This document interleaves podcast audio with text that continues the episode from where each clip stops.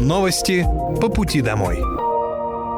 Здравствуйте, это новости по пути домой и с вами я, Мира Алекса. Пока вы добираетесь до дома за рулем своего автомобиля, на пассажирском сиденье или в общественном транспорте, я расскажу вам о том, что произошло сегодня в Подмосковье, в России и в мире.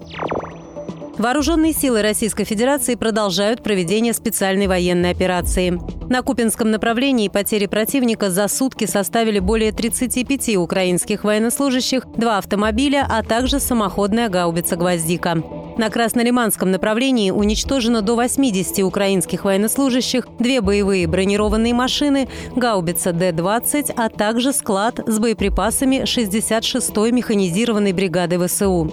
На Донецком направлении штурмовые отряды «Вагнер» продолжали боевые действия высокой интенсивности по вытеснению противника из центральных кварталов города Артемовск.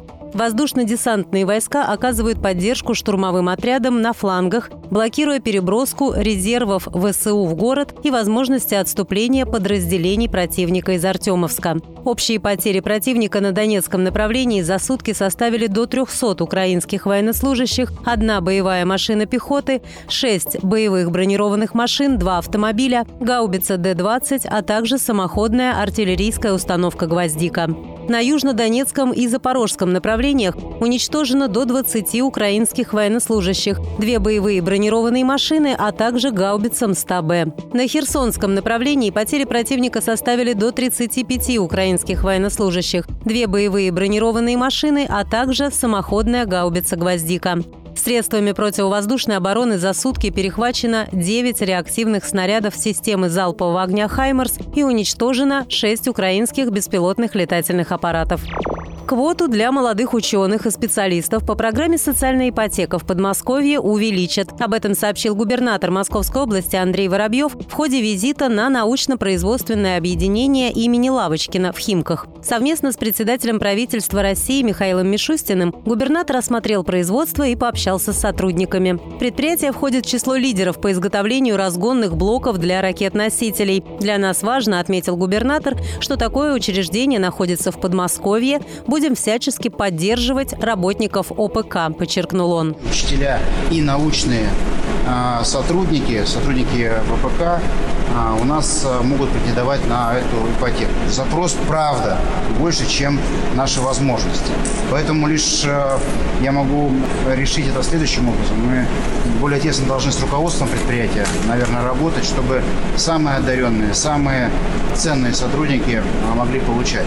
Всего в регионе в период с 2016 по 2022 годы социальную ипотеку получили 650 молодых ученых и специалистов ОПК. Среди них 7 сотрудников НПО имени Лавочкина. В этом году было подано еще 8 заявок. В свою очередь Михаил Мишустин отметил, что по поручению президента льготная ипотека продлена до 1 июня 2024 года. Это 8%. Также есть целая категория, в частности, семейная ипотека под 6%, 3%, ипотека для сельскохозяйственных территорий 3%, дальневосточная ипотека 2% и есть социальная ипотека, которая является такой региональной программой. Он выразил уверенность в том, что губернатор Подмосковья Андрей Воробьев решит вопрос для НПО имени Лавочкина. Она востребована и популярна, поэтому можно системно рассмотреть эти возможности. Госдума приняла сразу во втором и третьем чтениях законопроект, который вводит штрафы для фармацевтов и юридических лиц за продажу лекарств без рецепта. По словам авторов инициативы, документ направлен на профилактику потребления лекарств с психоактивным действием без назначения врача. Фармацевтам за незаконную торговлю будет грозить штраф в размере от 10 до 20 тысяч рублей. Также они могут лишиться возможности работать в аптеке на срок от 6 месяцев до 1 года. Ранее за незаконную незаконную торговлю наказывали руководителя и временно закрывали аптечную сеть. А теперь фармацевты тоже будут привлекаться к ответственности как должностные лица. Штрафы для индивидуальных предпринимателей составят от 50 до 100 тысяч рублей, для юридических лиц – от 150 до 200. Мособлдума освободила электроавтомобили от транспортного налога еще на три года. Статистика говорит о том, что с 2020 года количество электромобилей в Московской области выросло и сейчас составляет 1180. А это значит, что льгота востребована и актуальна. Впервые льготу для владельцев электрокаров ввели в 2016 году. Также в марте 2023 года водители электротранспорта получили право на бесплатный проезд по следующим федеральным трассам. Это М1 Беларусь, М3 Украина, М12 Москва, Нижний Новгород, Казань, М4 Дон и М11 Нева, Москва, Санкт-Петербург. Льготы приняты в рамках эксперимента и продлятся до конца текущего года. В России принят закон об увеличении штрафов за продажу вейпов несовершеннолетним. Теперь штраф за продажу такой продукции детям увеличится и составит от 40 до 60 тысяч рублей для граждан. Сейчас он составляет от 20 до 40.